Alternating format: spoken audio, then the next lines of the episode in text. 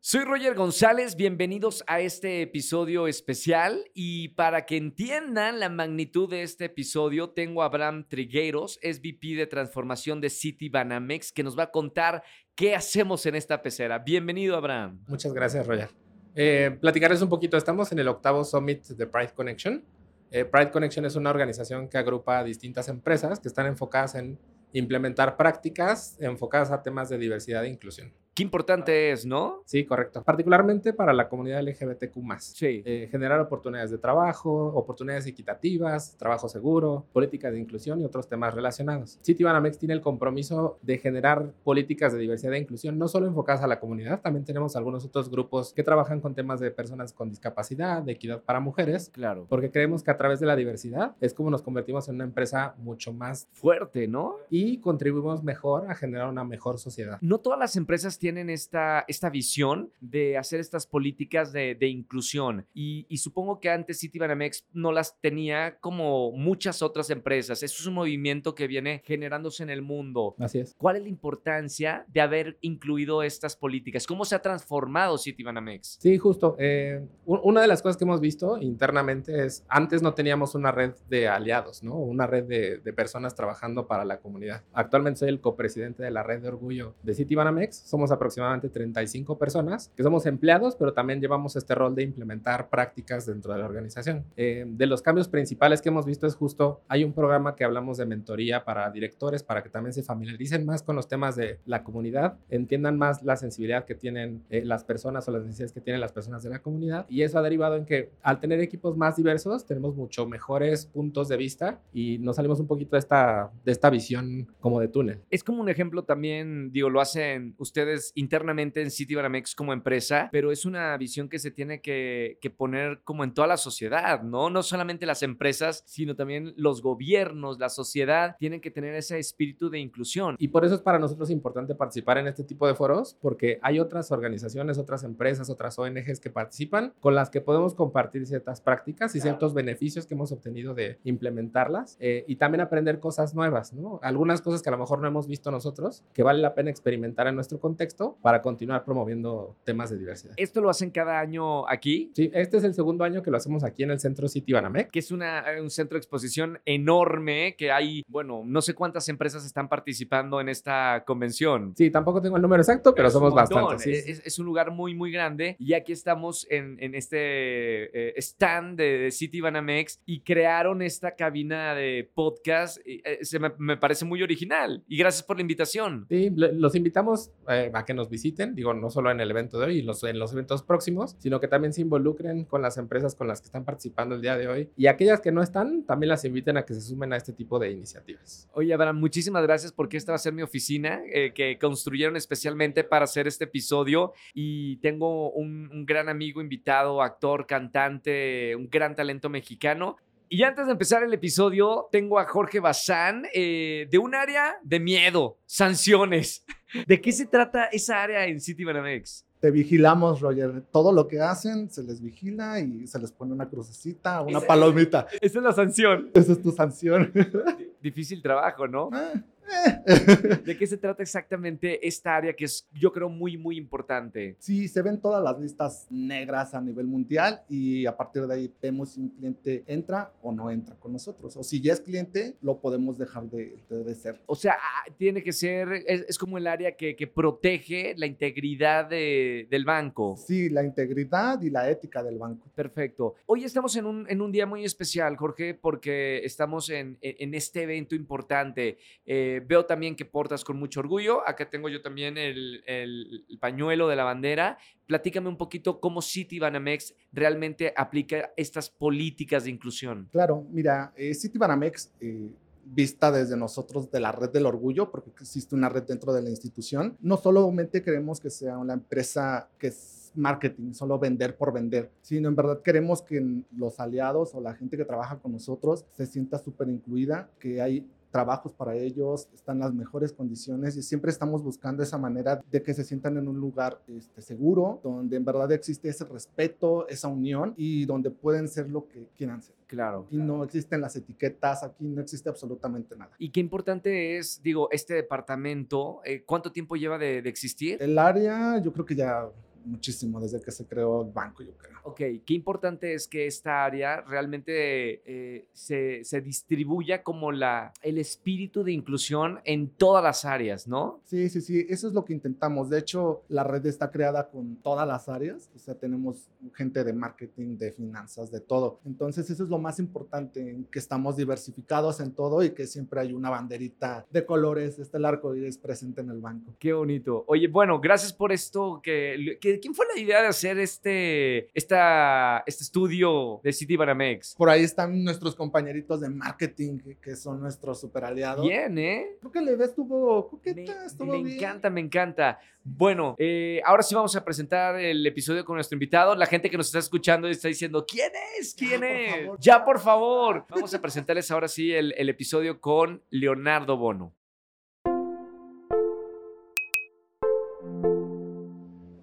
Bienvenidos a un nuevo episodio de Comunidad Wimo. Soy Roger González y en este episodio especial tengo el gusto de estar con un gran amigo, alguien que quiero mucho, muy talentoso, actor, cantante. eh, y estuvimos juntos en una obra muy importante para nosotros, que fue Hoy no me puedo levantar. Está en este episodio Leonardo Bono. ¡Amigo! Amigo, te extrañaba. Qué emoción estar aquí contigo, qué honor, ¡Qué locura esto, qué no! nervio. Cuéntale a la gente que nos está escuchando qué, estás viviendo en este episodio especial. Miren, estamos en una pecera eh, con un espacio reducido, eh, con gente observándonos como una pecera, pero, pero la estamos pasando muy bien. Aquí estamos en este evento especial que les platiqué al principio de este episodio y quería invitarte, primero porque hace mucho que no platicamos, tuvimos como una etapa muy intensa los dos de vivir un musical que nos marcó en nuestras carreras y nuestras vidas, hoy no me puedo levantar. Y por la pandemia, y lo estamos platicando fuera del aire, eh, nos desconectamos un poquito. Digo, sigue el cariño, la amistad, pero cuando se trata de esta industria, qué difícil es ver a los amigos, ¿no? 100%. Ay, no, y la vida adulta, ¿no? Como que es como de, hay que vernos, sí, puedes mañana, no. Y después ya son seis meses y después un año. Pero más es el trabajo, ¿no? Sí, sí, O sea, sí. cuando estás metido en la industria del entretenimiento y lo sabes tú muy bien, hay que sacrificar muchas cosas, incluso a veces la familia, los amigos, eh, fiestas importantes. Sí, 100%. Tenemos los horarios más exóticos del mundo. Dicen que tenemos horario de cabareteros, ¿no? Así es, y es 100% real, sí, justo fines de semana ocupados, eh, en fin. En este episodio, Leo, hablamos un poquito de la vida de, de las personas para, para poder entender cómo somos ahora, ¿no? De dónde vienes tú. Tú naciste en una familia de artistas y, y eso obviamente marca tu vida para siempre. Platícame un poquito de, cómo fue tu infancia. Eh, pues mira, soy el menor de cinco hermanos, este, y sí, de papás actores. Eh, del lado de mi mamá, eh, soy la quinta generación de actor. Sí. Y, y del lado de mi papá, soy la segunda, mi papá y yo. Y, y vaya, mi hermana también es actriz y primos. Entonces, como que siempre, pues sí, no sé si es casualidad o consecuencia el, mi amor por el teatro y todo esto, pero pues fue hasta ya la vida adulta que me dediqué a esto porque de niño yo era tremendo. De niño, ¿qué querías? ¿Siempre quisiste ser actor, Siempre cantante? quise ser actor, pero verás, eh, yo era un niño muy rebelde. Eh, me corrieron del kinder dos veces. ¿En serio? Sí, ¿Qué hacías? golpeaba a mis compañeritos. Ah, eras violento. Sí, sí, sí, insultaba a las maestras. No, no, era yo tremendo. Entonces yo quería entrar al SEA infantil Sí. y mi papá, que trabajaba en Televisa, era como, no, no, yo meto hasta al SEA infantil y patea a alguien y me corren a mí. Por supuesto. Entonces, hasta que me goberné en la vida, fue que ya Y, y llegaste, digo, no sé si has ido con psicólogo o algo para saber por qué eras eh, este, así. Sí, 100%. fue te- terapia desde los tres años. ¿En serio? Pero sí, y la verdad es que no sé, o sea, como que nunca he llegado a una conclusión de qué diablos me pasaba, pero, pero me calmé. Justo en la adolescencia, cuando la gente suele enloquecerse, yo ya estaba calmado. ya había, Yo ya había claro. vivido la adolescencia a los seis. ¿Y cómo eras con, con tus hermanos? Bien, bien, también de pronto peleas y todo, pero nos llevamos muy bien y, y sí. Pero las peleas normales de hermanos. Bueno, no, mi hermano y yo sí peleas más fuertes, Ajá. pero, pero lo normal. Y, y tu mamá siendo actriz, tu papá siendo actor, eh, ¿ellos te, te empujaron a, a seguir en esta carrera?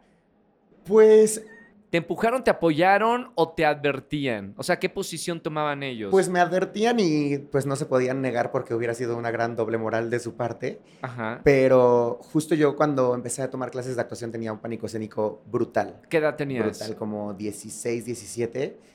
Y justo mi papá sí me decía como de, oye, si la estás pasando tan mal, porque Pero, ¿por qué tenías pánico me escénico? aterraba? O sea, a ir a clase de actuación y a ver, pasa a hacer una escena, lloraba, me salía de la clase mal. ¿Es en serio? Y ya cuando terminé la prepa, justo mi mamá me dijo como, a ver, termina la prepa con calma, ya no entres a clases de actuación mientras, o sea, termina la prepa y después decides sí, sí.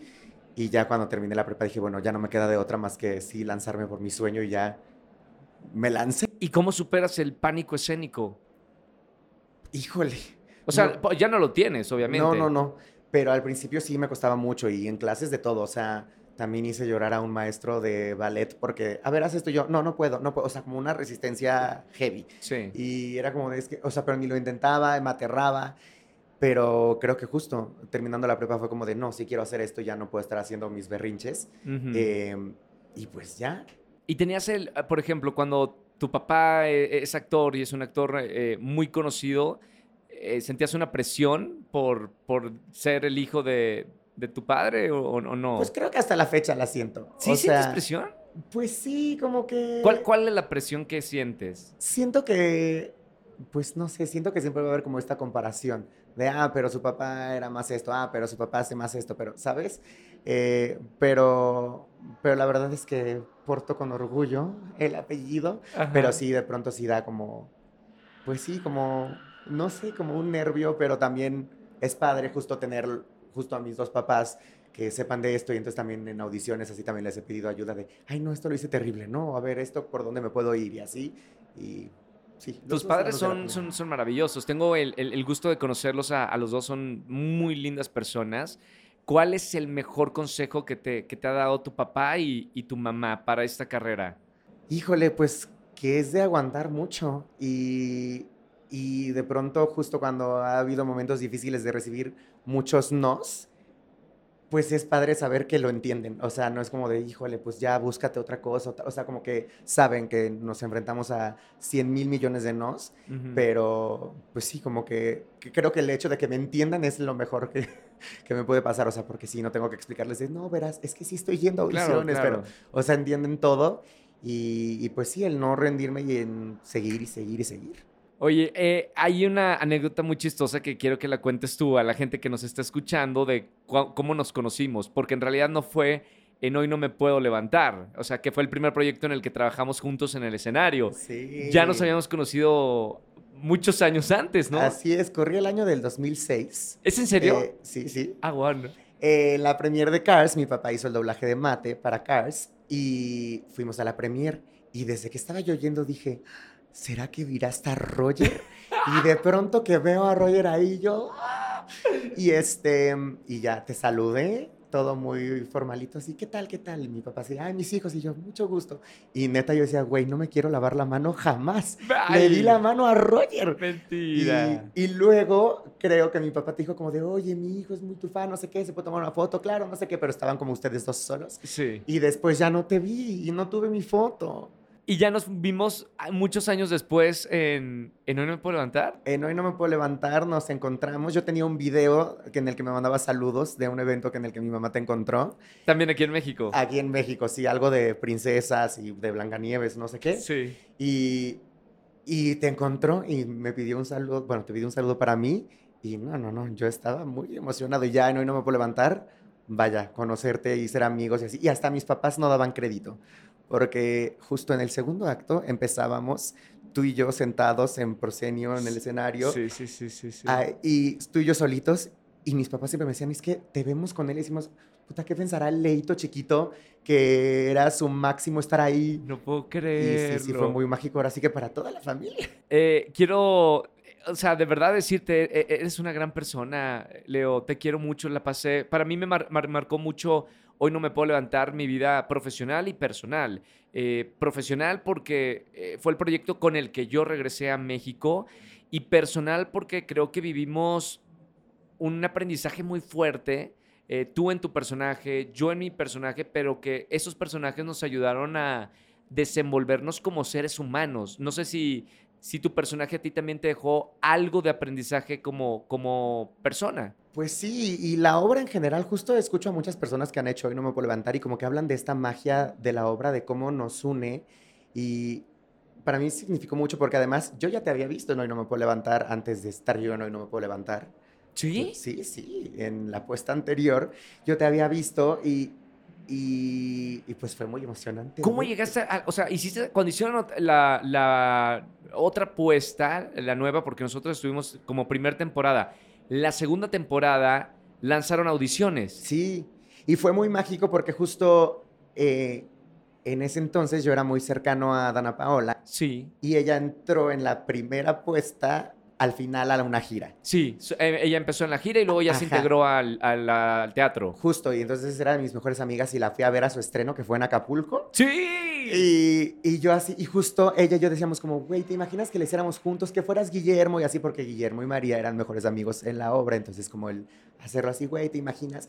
Y de pronto cuando hacen las audiciones, pues voy y, y quedo y hacer esa obra que a mí me marcó de verla con ustedes y después poder hacerla y además est- estaba contigo y con Carla que los amo y admiro desde que tengo uso de razón. Carla también entró cuando entró Dana Paola. Ajá, y, y con Dana, que pues éramos amigos desde los 12 años, estar haciendo esta obra y con, con todos. O sea, la verdad es que fue muy mágico por donde yo volteara y hasta la fecha, pues de mis amigos más amados son los de hoy no me puedo levantar. ¿Y, y- y cómo te llegó la, la noticia que sí habías quedado? ¿Quién te, que te llamó? ¿Alejandro o, o Diego? Me habló Diego. ¿Qué te dijo? y ¿Y dónde estabas? Estaba yo justo... que- Estaba, no creo que esa vez estaba en mi cuarto, pero todos los callbacks los recibía. De pronto estaba yo en temporada en el show de terror de Rocky. Sí. De pronto me hablaban y, y aparte, me, o sea, de pronto era como, ¿puedes venir a hacer callback de Chacas? Y yo, claro, llegaba, de pronto me hablaban, hola, te hablamos para tu callback de Guillermo. Y yo, no, no, Chacas. No, también te queremos ver de Guillermo. Ok, tam- hasta colate me vieron. Sí, Y sí, así sí, sí. yo, ¡ah! Y, no, cuando me enteré, grité, lloré. Cuando fui ya a firmar, le hablé a todos mis hermanos y yo, estoy no, no me puedo levantar. Y Hoy, hoy no me puedo levantar, eh, creo que, ¿te acuerdas la vez hace 11 años atrás, eh, antes de que nosotros estuviéramos, ya había dejado la vara muy en alto, ¿no? Con, con Alan Estrada, este, y bueno, todos los actores y actrices que estuvieron ahí marcaron su, su carrera a raíz de la primera puesta. ¿Era para ti una presión entrar a este musical? Sí, sí, creo que entrar y además me tocó, ahora sí que hacía dos personajes eh, muy difíciles y muy también amados por el público y que amaban a sus actores originales con quien también pudimos compartir y fue maravilloso con José Daniel y Rogelio. Y justo el estar yo haciendo los personajes a la par de ellos, yo decía, o sea, era una gran presión también Sí. eso porque había gente que amaba a Rogelio del Chacas desde el 2006 Claro. eh, a José Daniel de Guillermo y entonces, y mucha gente me lo decía así como de, ay, cuando saliste y vimos que no eras o Rogelio o José Daniel, dijimos como, ay, pero después nos ganaste, no sé qué, yo sentía un gran amor de que los fans de Hueso Colorado, pues que Te también aceptaran. me aceptaran en esos personajes tan icónicos. Claro. ¿Cuál te, costaba más hacer de, de estos dos personajes? O háblame un poquito de las diferencias, porque son muy di- diferentes, Sí. Guillermo de, de Chacas. Híjole, pues creo que el Chacas me costó más trabajo. ¿Por qué? Pues no sé, como que lo sentía un poco más ajeno a mí. O sea, como que creo que luego es fácil cuando encuentras como las similitudes contigo y tu personaje, como que ya es un rumbo más fácil. Pero cuando es más ajeno, sí es como de, uy. Pero a los dos, o sea, los dos personajes me encantan, los dos me encantaba hacerlos. Creo que me la pasaba mejor de Guillermo, la neta. Ok. Pero, pero hacer el Chacas también era uf, maravilloso. Oye, ah, de, de canto, o sea, tienes una voz increíble, Leo. eh, incluso has hecho música fuera de, de trabajar en el teatro musical. Eh, para ti la, la música y cantar también es un, un medio de expresarte fácil para ti, ¿no? Sí, la verdad es que, no sé, como que al principio cuando empecé a hacer, sacar música, siempre eran covers, como que el grabar una canción que me gustara me- la, me hacía sentir como que era más mía, Sí. entonces sentía bonito y después como que dije, "Mm, me quiero animar a escribir algo. Y ya, y saqué una que otra canción original y también como que es muy padre el, pues sí, el poder decir tal cual lo que siento y también me parece fascinante que alguien la escuche y pueda hacer la suya y que la sientan suya y que a lo mejor yo la hice hablando de esto en específico y ellos la toman de otro lado. Y, y sí, amo, amo también ese, ese lado. De los dos personajes, Leo, o sea, de Chacas y de Guillermo, tenían también canciones icónicas. ¿Cuál te gustaba más interpretar? Creo que Mujer contra Mujer. Mujer contra Mujer. ¿Y de Chacas? Eh, De Chacas me encantaba cantar el 1, el 2 y el 3, en el momento más emo de la obra. Eh, pero sí, cantar Mujer contra Mujer me encantaba. Sí te llenabas de, de lágrimas, ¿no? En muchísimi- Sí. muchísimas ocasiones. Sí, en mi estreno de Guillermo que estrené de emergencia, que no había ensayado, que no nada, porque yo, o sea, yo entré cubriendo los personajes, o sea, era como a ver si subes y después terminé alternándolos, pero mi primera función de Guillermo fue de, híjole, tienes que subir la que sigue y yo, Era en el Aldama, ¿verdad? Ajá, y estaba yo aterrado y subí con Carla y con, y con Dana. Y en ese momento de mujer contra mujer me sentí increíblemente cobijado. O sea, porque justo es un momento en el que están cobijando mucho a ese personaje. Y pues yo tenía ahí a dos amigas también cobijándome en la realidad y, y todos. O sea, como que, no sé, sí fue muy mágico lo que hicimos y la familia que hicimos en, en esa obra. Y justo me pasaba mucho al principio eh, la primera vez que dije, María es mi mejor amiga de toda la vida, yo me conmoví un buen porque pues era Dana, que era mi mejor amiga de toda la vida. Y después cuando lo empezó a hacer Dai también, ya era también mi mejor amiga. O sea, realmente éramos eso. Y, y, o sea, de pronto Chacas y Colate, que eran también mejores amigos, y yo lo sentía y lo éramos también fuera de escena. Entonces eso era muy mágico, o sea, el llegar y saber que estaba yo jugando con mis mejores amigos, solo a ser mejores amigos en Madrid en los 80, pero Claro. éramos los mejores amigos contando esa historia. Había- hay una anécdota súper divertida. eh, creo que hoy no me puedo levantar. Fue una catapulta. Puede ser en, en- en tu carrera. ¿Lo sientes así? Sí, sí. O sea, como que eh, eh, lo mar- marcó todo lo que has hecho y lo que has hecho antes y lo que has hecho después. Hoy no me puedo levantar. Fue, fue un trampolín, ¿no? Sí, sí, sí. Y hay una anécdota que estábamos en los ensayos generales de Hoy No Me Puedo Levantar y estábamos buscando cuál iba a ser tu nombre artístico. Eh, y se quedó Leonardo Bono. Así Pero es. había otras opciones Había otras opciones. que se estaban cocinando ahí en el momento. Sí, justo como que yo empecé y dije, ay, yo, me, yo me llamo Leonardo Patricio, y dije, ay, pues Leonardo Patricio, ya, aunque es muy telenovelesco y largo, pero como que justo estaba esto de, ay, no quiero ponerme bono porque pues van a decir, ay, el hijo y no sé qué, pero dije, puta, aunque me ponga Juan López, van a saber que soy el hijo de mi papá y va a existir eso, y entonces justo de pronto estaba yo en esto de, no sé si Leonardo Patricio o me pongo Leonardo Queijeiro, que es mi apellido real, y así o Bono, no sé qué, y aquí mi manager, eh, Roger, como que fue como, no, Bono, y pues justo todo este trip de que Leonardo está largo, Bono es corto, y, y también más fácil y todo, y, y ahí llegamos a, a esa conclusión. ¿Y, y ha sido buena suerte? Sí, sí, sí. Y aparte me acuerdo que fue gracioso porque tú votaste muy digno por Bono y después de meses dijiste, ¿eres hijo de César? Y yo, sí, sí, sí. Y tú, ah, con razón.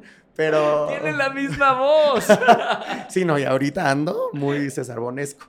Pero, Haciéndole honor al apellido. claro, pero sí, entonces ganó, ganó en la encuesta. Oye, ¿y cómo te has sentido después de, de Hoy No Me Puedo Levantar? Que, eh, eh, sé que has hecho muchísimo teatro aquí en México. Eh, tu carrera está enfocada en el teatro. Amas el teatro musical, ¿no? Sí, amo el teatro, amo el teatro musical. Y justo como que estaba yo muy de, ay, quiero hacer teatro musical, quiero hacer teatro musical. Y de pronto, eh, justo en pandemia, me tocó hacer como un taller de sueño de una noche de verano Sí. con muchos actores de otros lados. Y como que eso me abrió mucho también como de, ¿por qué estoy solo de, quiero hacer musicales cuando puedo hacer series, puedo hacer teatro de texto, puedo hacer tal y así? Y como que me abrió mucho y sí, después de hoy no me puedo levantar, ju- justo después de hoy no me puedo levantar, tuve una crisis de identidad. ¿Por qué? Bueno, no de identidad. De Chacas o Guillermo. ¿Qué soy? Y yo, ¿quién soy? Chacas, Guillermo, Leonardo. No, eh, creo que luego eh, hacemos muy mal los seres humanos y nos comparamos. Y entonces, terminandito y no me puedo levantar, yo dije, es mi momento, ya triunfé y vienen muchas cosas. Y al principio como que no encontraba nada. Y como que me empecé a comparar mucho con todos mis compañeros de hoy no me puedo levantar.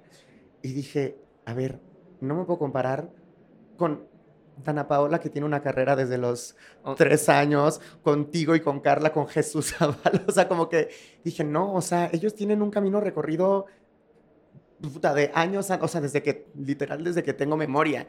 Y entonces como que entré en ese trip como de tal y dije, no, yo voy por mi camino y ellos, o sea, como que justo hoy no me puedo levantar fue de lo, de lo primero que yo hice.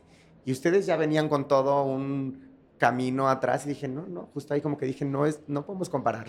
O sea, y con nadie, pero menos como ponerte a ver de, oye, es que ellos están en otra cosa y ellos están haciendo esto. Pues sí, pero cada quien su... ¿Le, le contaste a tus papás de, de esa, de ese sentimiento que tenías después de, de Sí. Hoy no me puedo? Sí, porque de pronto así como de, me acuerdo que era como de, ay, hacemos algo, ay, es que estoy empezando serie, ay, estoy en novela, ay, estoy conociendo castillos en Francia. y yo como de, y yo, o sea, como que yo me sentía como en una pausa extraña, pero dije como, no, no, no, muy mal, Leo, no te puedes comparar, o sea, como que cada quien tiene su camino y, y justo ya después el teatro me abrazó otra vez. Eh, pero sí, sí, sí fue como chistoso, como, güey, ¿cómo me voy a comparar yo haciendo mi segunda obra de, güey, ya estoy, no, y no me puedo levantar con gente que Pero, lleva trabajando desde el 91. Pero aparte la, la pandemia, o sea, eh, fue Sí. justo que se atravesó el 2020 que cerraron no solamente los teatros, sino todo el espectáculo en México y, y seguramente te- pues, tu papá, que también trabaja en esto, eh, sufrió ese cierre de- del entretenimiento en, en el mundo, ¿no? Sí, ahora sí que el teatro creo que fue de lo primero en cerrar y de lo último en abrir. O Sí, sea, de hecho todavía se sigue recuperando. Estamos en el 2020, terminando el 2023 y por amigos productores, y tú lo has escuchado, cuesta llevar a, a la gente al teatro hoy todavía. Sí, sí, sí, totalmente. Y sí, justo la pandemia fue dificilísimo. Y ahora sí que también esto que te digo que hice en pandemia de sueño de una noche de verano, como que dije, claro, o sea, como que no puedo esperar a que abra el teatro, tengo que buscar cosas. En ese inter ya hice una serie.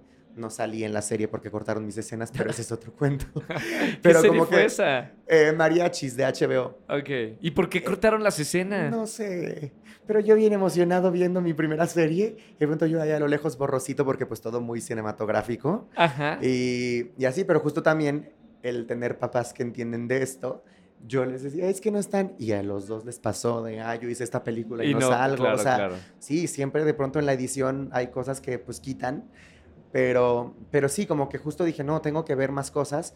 Y, y sí, como que también tenía muchas ganas de hacer teatro de texto. Y dije, como que sí amo los musicales, pero quiero también como contactar más con eso y no solo como escudarme en... O sea, no escudarme, pero para mí como que lo más fácil era cantar. Sí. Y de pronto como de, si me quito eso, ¿qué tal? ¿Cómo me defiendo? Entonces como que también me daban muchas ganas de explorar otras áreas. ¿Has, has pensado dedicarte a alguna otra cosa en tu vida? O sea, pasó por tu mente, ah, esta carrera es muy complicada. ¿Qué necesidad tengo? Sí, 100%. O ¿Y, sea, qué, y qué te imagi- imaginabas haciendo, Leo? en algún momento de pandemia dije, ¿será que entro a estudiar psicología? Y entonces me puse- ¿Psicólogo? sí, sí, sí, yo dije, a lo mejor algo hay ahí. No, ¿de qué me hablas? De pronto empecé a investigar y vi el temario Ajá. y dije, ay, no, please, no. O sea, con palabras que ni siquiera sé pronunciar y así dije, ay, no, siento que no sirvo para eso. Y no, no, no. Y siento que ya el hacer tareas y trabajos y así ya, ya estuvo suave. Y si no fueras psicólogo, ¿qué otra cosa hubieras pensado ser? Pues no sé, como que realmente solo en estos momentos de crisis, de recibir muchos nos, es como justo entro en más crisis porque no hay nada que me apasione ni que me guste ni que me motive. O sea, como que era como, híjole, si no es esto, ¿qué? Y de pronto como que pensaba, bueno, quizás como dentro de esto, pero como tras bambalinas o así. Pero no, o sea, como que lo que me apasiona es, es esto, actuar, cantar y todo. Entonces no, no encontré otra... Así que me quedé de bra- brazos cruzados, no. ¿Qué, qué sientes, Leo? O sea, me encantaría que yo, yo veo mucho la pasión de- de- del teatro en, en ti, eh, porque te conozco muy bien y porque he compartido el escenario contigo. ¿Qué sientes cuando estás en el escenario? Híjole. Fíjate que hay una canción de Billy Elliot, el musical, en el que justo le preguntan que qué siente cuando baila. Y creo que lo define perfecto. O sea, la canción se llama Electricidad y dice que siente electricidad, pero es como estar feliz, pero enojado, pero lleno, pero vacío, pero, o sea, y siento una... Me siento pleno. O sea, como que estando en el escenario la paso muy bien y me da risa ahora sí que de venir justo de pánico escénico y todo. eh, la paso muy bien y si de pronto ah, se me va algo, si se me olvida algo, cuando pasa algo así en el teatro y que no, sien- no entro en pánico, digo, wow. O sea, en mi mente si de pronto digo, ay, si se me va un texto me muero, y sí sientes el gran pánico, Sí, claro. pero como que ese salir adelante y el no bloquearte, así como que digo, creo que eso habla como de también la plenitud y la libertad que siento. ¿E- ¿Eres muy sensible? O sea, sé, más. que como artista eres, eres muy sensible, pero digo, fuera de- del escenario y fuera de tu profesión, ¿sí te consideras un ser humano sensible? Muy, muy. ¿Eso, muy, eso es bueno o es malo? ¿Qué es? Mm, creo que nada, ni bueno ni malo. o sea, no sé, siento que también soy un ser muy intenso y siento que también va con la sensibilidad. O sea, soy tan sensible que siento todo al máximo. Y luego de pronto me da penita de, ay, quizás estoy siendo muy intenso en, en muchos aspectos. Pero, pero de pronto digo, pues soy así. O sea, eso es lo que soy. ¿sabes? Y no le hago daño a nadie con mi intensidad ni mi sensibilidad. Sí. Pero, pero sí, soy muy sensible. E, e, ¿Es real que, que vas con, con, el psicólogo y has tenido terapias y todo eso? Sí, sí, sí. Ayuda, ¿te ha ayudado a ti? Ah, yo soy el más feliz en terapia. Y ahora sí que justo me gusta que cada vez, siento que antes era un poco más tabú, como de, ah, va a terapia, está loquito y cosas así. Y gracias a Dios como que ya no, como que, de hecho, pues mucha gente ya lo llama de en los gastos ponerlo en canasta básica la terapia. Deberían, sí, debería sí, o sea, como que es algo, sí, es básico. Y yo la verdad que en terapia soy muy feliz y cuando llegan mis jueves de terapia, soy muy feliz y sí, ahora sí que hablar de todo. Oye, ahora que estás, este, pues haciendo ya teatro y, hoy no me puedo levantar, fue una catapulta y has hecho muchas cosas de cuando nos conocimos acá, eh, viene el precio de la fama o, el precio de ser conocido. ¿Eso es bueno o, malo en tu, en tu caso? ¿Cómo te ha tratado el ser ya una figura pública? Eh, pues creo que todavía no estoy en un nivel de que pueda ser malo. No, como que de pronto sí está eso de, ah, qué bien. Y siento muy bonito que me, justo, es más, te voy a compartir un momento muy hermoso que viví. Una vez en, en Nueva York, estaba yo, fui a ver, eh, fui a ver una obra llamada Waitress. Sí. Y justo como que en ese entonces, de pronto si me reconocían era como de, ah, te vi en el canal de Nat Campos, o eres el amigo de tal, o ah, tu video con Giselle Curry. O sea, como que era como el amigo y como que me reconocían como por ese lado un poco de las redes que me De YouTube. Ajá. Y justo en, el en Nueva York, en la meca del teatro, estaba en el intermedio de Waitress y una niña de al lado de mí justo volteó y me dijo, tú eres Guillermo, no, y no me puedo levantar, ¿no? Y que me reconocieran por el teatro me pareció fenomenal. Claro. Porque creo que es muy difícil, o sea, porque como que luego la gente ubica más a la gente. A la de la tele. Y así, pero justo, justo también estaba ahorita en temporada en una obra que se llama Desde Cero, que era un musical Qué improvisado. Buena obra esa, ¿eh? Maravilloso. O sea, fue una experiencia también porque era impro y yo nunca había hecho impro. Y así, y de pronto un día estoy llegando al teatro en Desde Cero y me dicen, ay, te acabo de ver en Tok Tok. Y era como de, ay, qué padre que sí empiecen a reconocerme por mi trabajo en teatro. O sea, creo que eso como que me da como puntos extra de orgullo de, güey, qué padre que, que sí, en un país que quizás luego no va mucha gente al teatro, que me empiecen a reconocer por eso, pues siento bonito. Como Lola Cortés, ¿no? Que es la mujer teatro de nuestro país de todos los tiempos. No, y ahorita tengo la fortuna de estar con ella en Tok Tok y ya había trabajado con ella en Niño Perdido también. Y o sea, yo de pronto hasta le digo, es que siento que tú no sabes que eres Lolita Cortés, o sea... Y no sabe, ¿no? No, sabe. O sea, de pronto yo digo, o sea, yo estoy llegando al teatro a trabajar con Lola Cortés. Sí. ¿Qué me estás contando? Y así, y justo cuando Toc Toc, de pronto llego y me dice, ay, otra vez nos tocó juntos. Y yo, o sea, Lola me está diciendo eso a mí. ¿Qué, ¿Qué le pasa? O sea, sí, no, trabajar con ella es... Platícame un poquito, eh, sabes que yo, uno, uno de mis sueños también siempre había sido conozco a Lola desde Bella y Bestia, desde hace muchísimos años. Y, mi sueño, y yo creo que el que todos los que trabajamos en teatro musical, creo, es trabajar con Lola Cortés. Claro. Y tuve la oportunidad de, hacerlo en The Prom y justo lo que estás diciendo, yo pasó por mi mente siempre, ¿sabes? o sea, estoy trabajando con la persona que yo siempre había querido trabajar en el teatro, en el escenario. Pero ¿cómo es trabajar con ella para la gente que, nos escucha y sobre todo a la gente que le gusta el teatro musical? Ay, pues es que es, es increíble, es generosa dentro y fuera de escena, eh, es una excelente compañera y creo que, pues ahora sí que trabajar con tus ídolos es... Bueno, luego dicen que no conozcas a tus ídolos, pero yo he tenido suerte. Ahora sí que contigo y con Carla, ahora con Lola, o sea, como que yo me he topado con mis héroes que han resultado ser más maravillosos de lo que yo ponía en, mi imaginación. O sea, de pronto conocerlos y ver la calidad humana es maravilloso. Entonces, sí, ahorita con Lola te digo que yo no doy crédito y tuve una función, mi presentación a prensa, de pronto estaba yo así de muchas gracias a todos por venir, no sé qué, y de pronto me salió del alma decir, y estoy con Lolita Cortés, o sea, como de, ¿en, en qué momento? ¿En qué momento? ¿Y, ¿Y qué has aprendido de ella a la hora de estar en el escenario? Híjole, ahora sí que las tablas de esa mujer son impresionantes y, y el cómo, cómo siendo Lola Cortés no está como ah, dormida en sus laureles, o sea, es, le trabaja mucho. eh, cada que el director dice algo, sí señor, esto, lo respetuosa que es, como acata cada una de las notas que le dan así, o sea, como que uno podría decir, pues es Lola Cortés y que haga lo que quiera, y no, o sea, es una excelente, o sea, la veo también con, con los directores, con los productores, el, ese respeto y ese... Los protocolos del teatro, ¿no? Como que los conoce muy, muy bien. Que no hay, nada, na- no hay nada escrito en el teatro, no, te- no, te- no hay nada escrito que así tienes que llevarte con el director o Sí, no. tienes que ser puntual. No hay nada escrito, pero son protocolos que la gente que lleva mucho teatro conoce, ¿no? Sí, sí, no, y ella los cumple todos al pie de la letra, es, ahora sí que es una señorona. ¿En a- algún director con el que hayas trabajado en estos últimos años?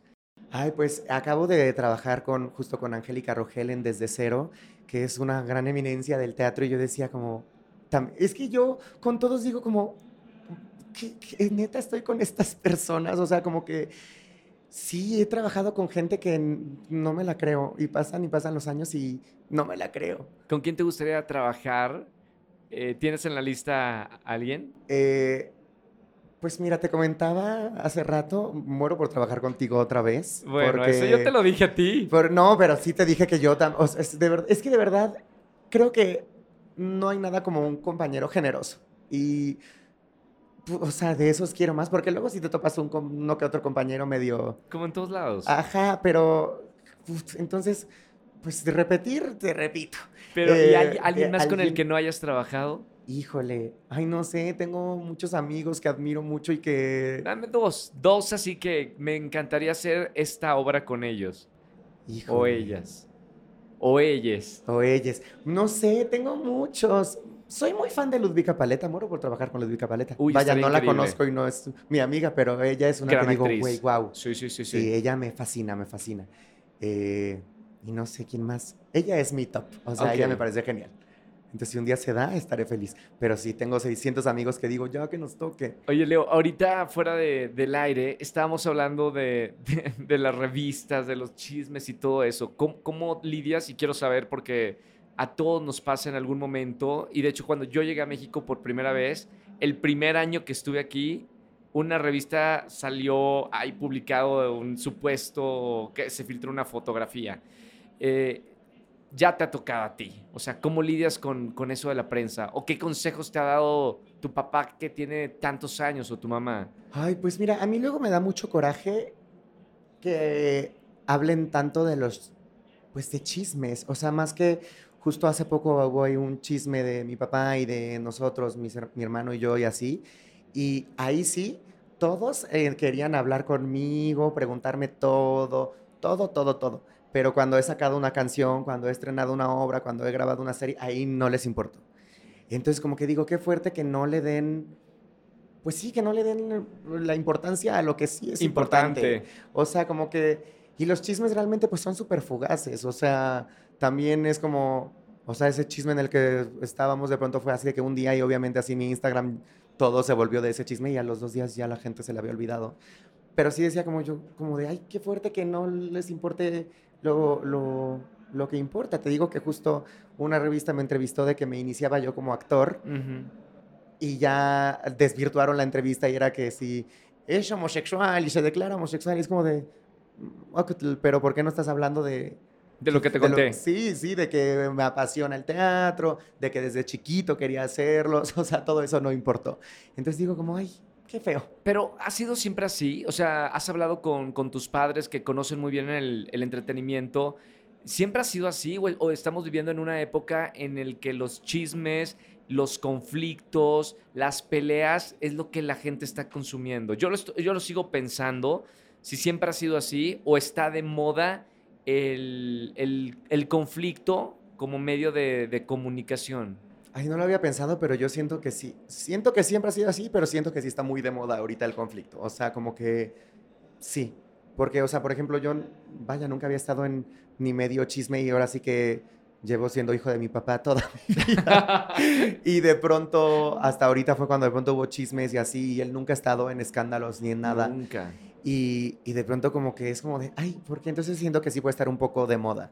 Sí. ¿Y cómo se puede quitar eso? O sea, ¿qué podemos hacer? Digo, no sé si lo has pensado, nosotros como figuras públicas, no sé si tienes el, este concepto de somos eh, agentes de cambio. O sea, no solamente soy conductor, soy actor, tú no solamente eres cantante, actor, sino somos personas que tenemos la, el micrófono como hoy, o las cámaras, o el escenario, para hacer un cambio en la sociedad. O Ay. no es, nuestro, no es nuestra tarea. Pues no, no, no sé si sea... ¡Ah, qué fuerte! Siento que sí tenemos una cierta responsabilidad.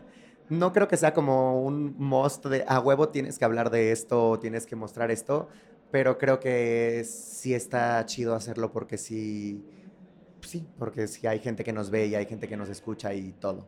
¿Cuáles son las historias que te, que te gustan contar a ti como actor? Ay, todas. No, pues, pues las que tenemos que escuchar. O sea, creo que justo por eso hay obras de teatro como de Shakespeare que se siguen contando porque las tenemos que escuchar. Y hay otras obras que pasan sin pena ni gloria. Entonces creo que las que tenemos que escuchar y las que tienen un mensaje y las que sí, las que se tienen que escuchar y la gente tiene que ver porque también creo que el teatro es pues un lugar en el que entras y está también esta tarea de cambiar al público y que salgan diferentes de cómo entraron. Entonces creo que sí, lo que se tenga que escuchar, yo feliz de hablarlo y contarlo. ¿Tienes alguna obra que te ha cambiado la vida? que te has sentado que- en la butaca y dices, wow, me Siento cambió que va la a vida"? sonar a cebollazo, pero hoy no me puedo levantar. Me marcó mucho. Porque justo la primera apuesta, la de Alan y Luis Gerardo, y así yo no. Mis papás no me dejaban verla porque era yo muy joven. Claro. Eh, y siempre me quedé como con este trauma de no haberla visto. Y cuando la vi con ustedes, o sea, fue, fue mucho. Ahora sí que, de verdad, es que ustedes van a decir, ay, este mamador está ahí con. Pero yo amo y admiro a Roger desde siempre. Entonces, la primera vez que vi esa obra, que moría por verla, la vi contigo. Entonces, estaba viendo a Roger y esa vez me acuerdo que María era Carmen Saray, Sí. que es de las mejores amigas de mi hermana. Entonces, estaba viendo a la mejor amiga de mi hermana, a mi ídolo, a esto, la obra que... Uf, Y fue mucho. fue mucho. Yo llegué a mi casa y seguía llorando. Wow. Y dije, wow, quiero hacer esto. Quiero hacer esto porque justo esto a mí me marcó y me cambió. Sí, sí, y sí, entonces, cuando tuve la oportunidad de hacerla, también fue como, siento que espero haber devuelto ese favor a la vida de, a mí en esa butaca me marcó, ahora ojalá alguien esté viendo esto y que diga, wow, lo que acabo de ver. Qué lindo. Oye, Leo, gracias por estar en este episodio. Eh, gracias a ti. Eres una persona muy importante para mí. Eh, esos años de hoy no me puedo levantar, para mí significaban algo muy importante porque yo regresaba a México, eh, dejé mi familia de, de- de Argentina y mis amigos y me metieron así en una ciudad y en un proyecto en el que yo no conocía absolutamente a nadie y llegaron personas muy importantes y, y tú eres una de las personas que, que me marcó mi estancia en ese proyecto tan importante. Ay, te amo mucho, sabes que Yo de verdad que eres de mis amigos más importantes y aunque de pronto justo la vida Maldito de cabaretera... trabajo. Maldito trabajo. entre el trabajo y, y- y demás, pero de verdad que saber que, que, pues creo que eso es la verdadera amistad, saber que el amor está ahí, Sí. aunque no nos veamos cada fin de semana en el teatro, Sí. eh, creo que eso es lo importante y lo valioso y yo, sabes que tienes un lugar muy importante en mi vida y en mi corazón. Igual, Leo. Quiero terminar con, con esto, eh, eh, este episodio. Hace, hace poco tu papá estuvo muy enfermo y supongo que como hijo te descoloca el decir, wow, la vida se puede terminar en cualquier momento. Y esto me gusta preguntarle mucho a, a la gente que se sienta conmigo aquí en el podcast, porque es algo que yo traigo. Entonces, a través de lo que tú y mis invitados me dicen, estoy, sigo aprendiendo acerca del tema de la vida. ¿Qué significa para ti la vida? Y si hay un propósito en, en- en este pequeño momento que tú estás aquí. Pues no sé, yo creo que, no sé, la vida, o sea, justo cuando mi papá estuvo en el hospital, creo que fue como de los momentos más difíciles que me ha tocado vivir y a la vez nos unió un buen a mis hermanos y a mí.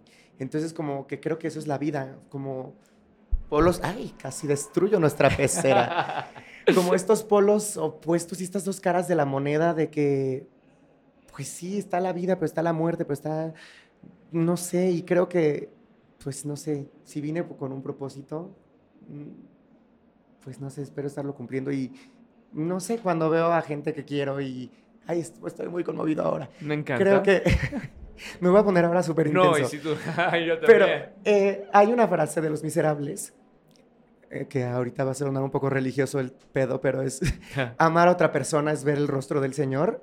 Y creo que yo ver el- los ojos de mis amigos y ver a alguien que amo y no sé, como que creo que eso es muy bonito y, y no sé, verme, o sea, ver cómo me ves y ver a la gente que quieres y, y ver a los amigos triunfando y la felicidad, o sea, como que la felicidad ajena a mí me hace bien feliz, por ejemplo. O sea, como que ver a mis amigos triunfar y así, de verdad, el reconocerme en la mirada de la gente que amo, Ya me hiciste llorar. te amo mucho. Yo también.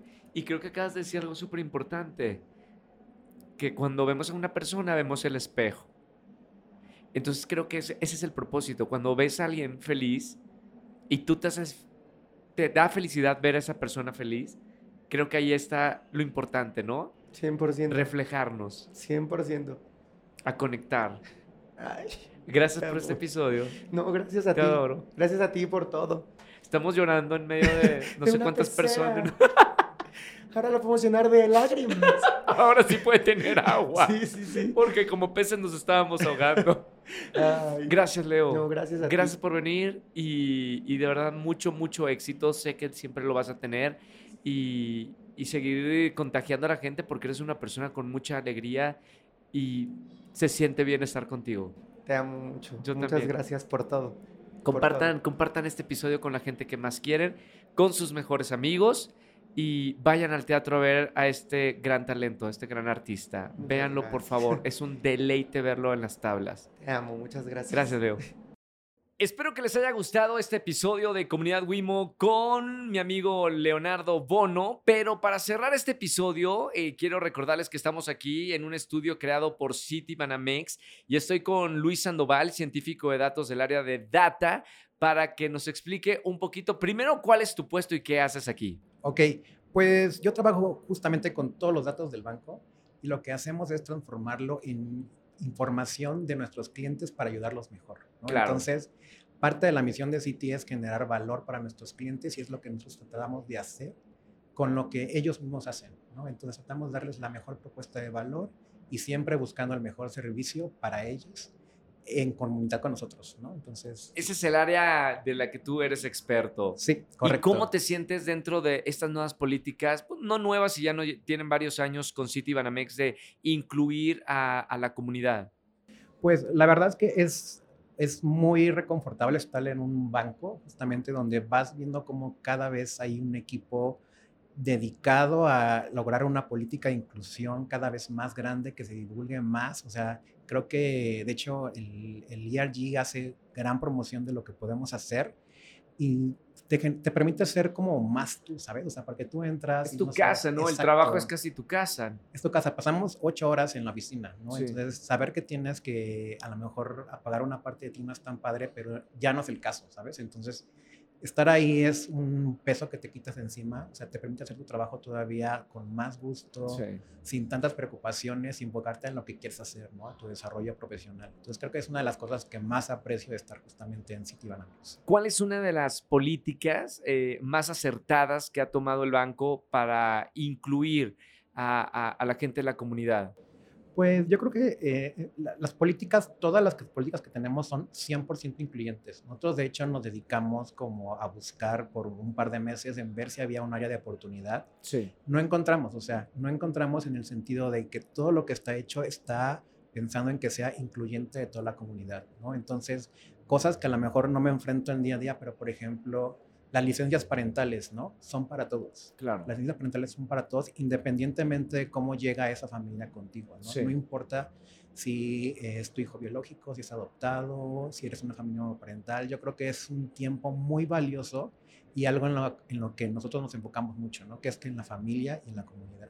Muchas felicidades por todo este esfuerzo, eh, no solo de, una persona, sino de todos los que están en esta área de inclusión. Digo, estamos en un evento en el que celebramos que haya empresas que tengan esta área tan importante que es el área de diversidad, porque la diversidad hace la fuerza y la grandeza de las empresas. Correcto. Y de la sociedad también. Sí, y lo, y lo más bonito es que hay mucha gente de la comunidad involucrada. Entonces es una reapropiación porque nosotros estamos dando nuestra propia historia, ¿no? Claro. Estamos eliminando todos los sesgos y ayudamos a que más gente como nosotros llegue y se sienta a gusto con nosotros. Muchas gracias, Luis. ¿A ti? Y gracias por este estudio y a la gente de, de marketing que, que hizo este estudio para podcast y, y poder hacer este episodio desde aquí con ustedes. Gracias, Citibanamex, y, y a todos ustedes. Gracias a ti, muchas gracias por apoyarnos en este evento. La verdad es que eres un punto de partida y de referencia para nosotros. Muchas Entonces, gracias. muy agradecido por parte del ERG y de todo Fintibanamex. Yo muy honrado de estar aquí. Gracias por pensar en mí.